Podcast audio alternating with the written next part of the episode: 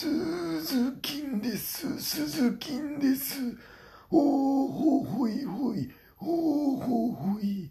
あっぱれ、あっぱれ、富士山。突っ張れ、突っ張れ、お相撲さん。ありのままの自分でい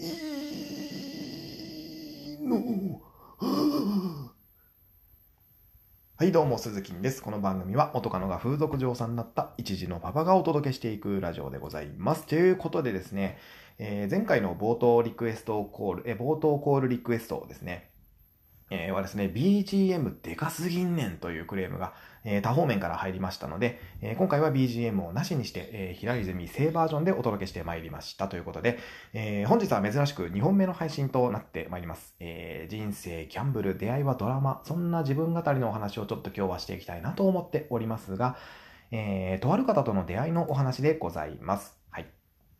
えー興味のある方はぜひお聞きいただければ幸いでございます。ということで、えーまあ、コロナウイルスの登場でですね、仕事に影響が出た方っていうのも少なくないと思います。えーそして僕も漏れなくそのうちの一人でございます。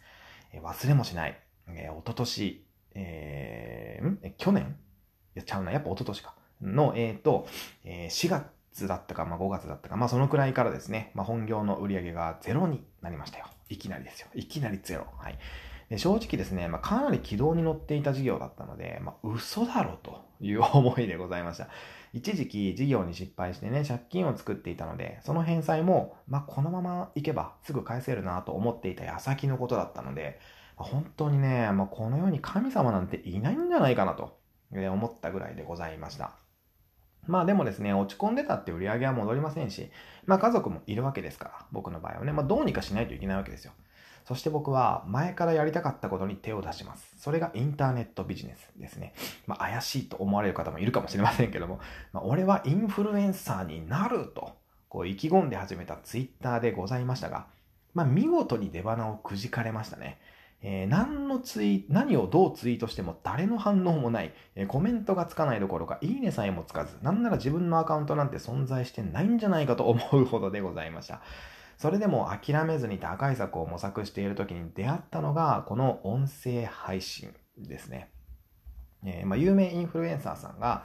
これからは音声配信の時代が来るぜと言っておりまして、まあ、何の疑いもなく音声配信を始めたわけなんですけども、ねえそしてですね、そこでも出花をくじかれます。えー全く再生されないんですね。えーそれはもう辛かったですよ。まあ、お客さんの来ない飲食店みたいなね、毎日お客さんゼロみたいな状態です。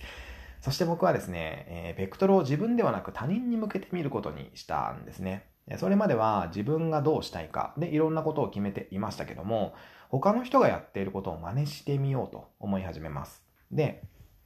なんだか、こう、怪しい音声配信者さんの虜になるわけなんですけども、なんかね、こう、イヤホン推奨会とか、ね、題されたその配信を聞いてですね、僕は衝撃を受けるわけですよ。あ、こんなこと喋っちゃっていいんだと。そして、こんなに声に魅力がある人が世の中にいるんだと。えーそして僕は猫をかぶっていた自分に気がつき始めます。そして自分に嘘をつかずに本音でインターネットの世界と向き合うようになりました。そしてさらに僕は衝撃を受けた、えーその衝撃を受けた音声配信者さんにも絡み始めるわけですね。そう、そこからです。自分も、あ、そっち側の人間かもしれないと思うようになったのは、うん。なんかこう殻が破れた感じですよね。一皮むけたというか。で、今まで1ミリも楽しくなかった SNS の世界が急に夢の国になったような気分だったんですよね。こう自分の見方一つで、あ、世界ってこんなに変わるんだなと。本当にね、こう衝撃的だったのを今でも覚えています。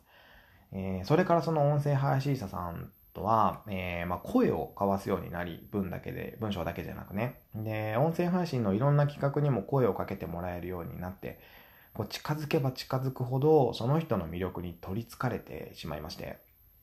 で、まあ最後の最後、しまいにはですね、まあ心を抱かれてしまうわけですよ。僕はね。いや、恐ろしい人ですよ、本当にね。人間力が高いってこういう人のことを言うんだなと思いましたね。うん、そして、えー魅力のある人の周りには、やっぱり魅力のある人が集まるわけでして、その人の周りの人とかもね、こう、交流が生まれまして、自分が生きてきた世界っていうのが、いかに小さかったかっていうのを思い知らされるわけですよ。